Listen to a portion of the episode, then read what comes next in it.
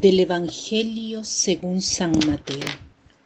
En aquel tiempo, cuando llegó Jesús a la región de Cesarea de Filipo, hizo esta pregunta a sus discípulos. ¿Quién dice la gente que es el Hijo del Hombre? Ellos le respondieron, unos dicen que eres Juan el Bautista, otros que Elías, otros que Jeremías o alguno de los profetas. Luego les preguntó, ¿y ustedes quién dicen que soy yo? Simón Pedro tomó la palabra y le dijo, Tú eres el Mesías, el Hijo de Dios vivo. Jesús le dijo entonces, Dichoso tú, Simón, hijo de Juan, porque esto no te lo ha revelado ningún hombre, sino mi Padre que está en los cielos. Y yo te digo a ti que tú eres Pedro, y sobre esta piedra edificaré mi iglesia. Los poderes del infierno no prevalecerán sobre ella. Yo te daré las llaves del reino de los cielos. Todo lo que ates en la tierra quedará atado en el cielo, y todo lo que desates en la tierra quedará desatado en el cielo. Hoy es la fiesta de la cátedra de San Pedro. ¿A qué invita esta fiesta? ¿Qué significa? Sabemos que la cátedra es la sede de donde el obispo imparte enseñanza. La iglesia madre de una diócesis se llama catedral porque en ella se encuentra la sede de donde el obispo habla. La fiesta de la cátedra de San Pedro es un recuerdo del don recibido por Pedro de guiar a la iglesia de Dios. Hablamos del don del papado. Jesús le ha confiado a Pedro la tarea de confirmar en la fe al pueblo de Dios. Y esta tarea se le ha dado a Pedro y a sus sucesores. Por tanto, cada papa tiene el privilegio de confirmar en la fe al pueblo de Dios no puede jamás equivocarse. ¿Por qué? ¿Cómo lo sabemos? Es un dogma el hecho de que el Papa no puede equivocarse cuando enseña una doctrina de fe o de moral, de costumbres, de comportamiento. ¿Por qué este privilegio, este don? Es muy simple. Jesús quiere hacer llegar su palabra a todos los hombres y escoge un sistema sobrenatural.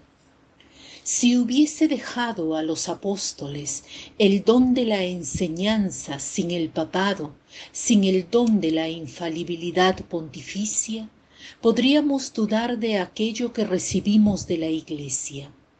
Pero Jesús ha querido garantizarnos el que entremos en contacto con su palabra verdadera. Por ello ha creado un medio sobrenatural para hacer esto. Ha mandado el Espíritu Santo sobre un apóstol en particular, sobre Pedro y sus sucesores, a fin de que guíen al pueblo de Dios hacia la verdad toda entera. Es un don maravilloso porque así nunca sucederá que la Iglesia crea cosas que no debe creer.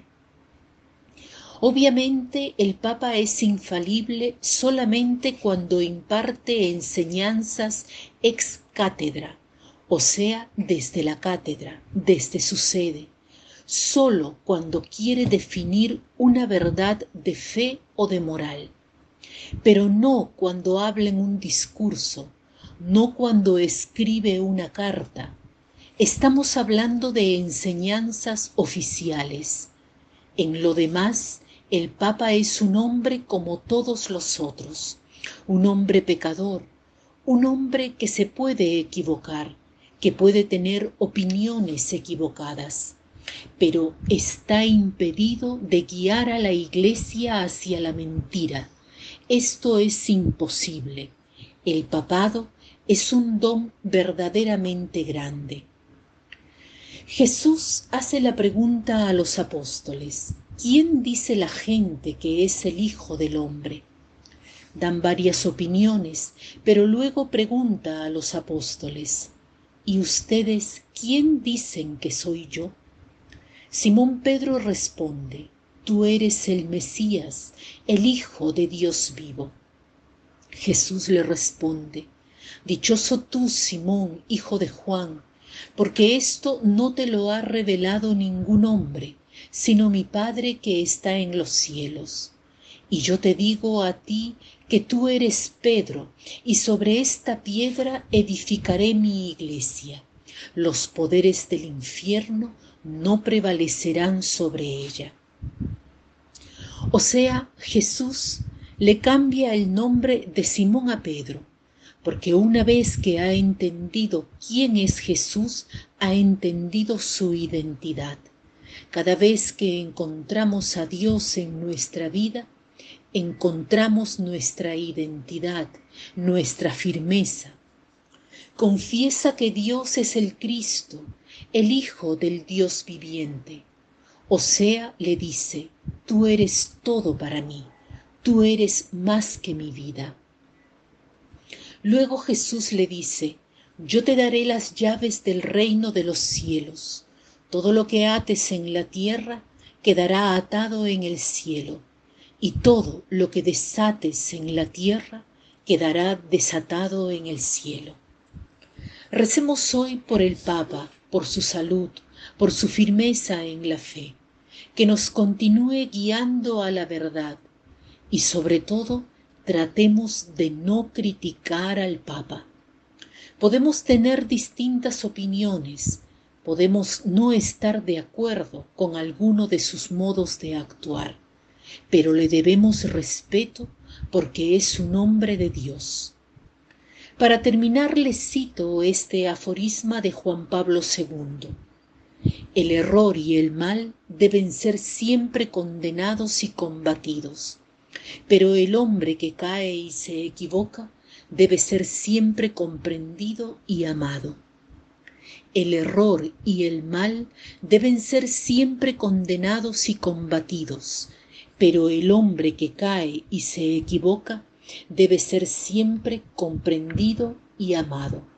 Que tengan un lindo día.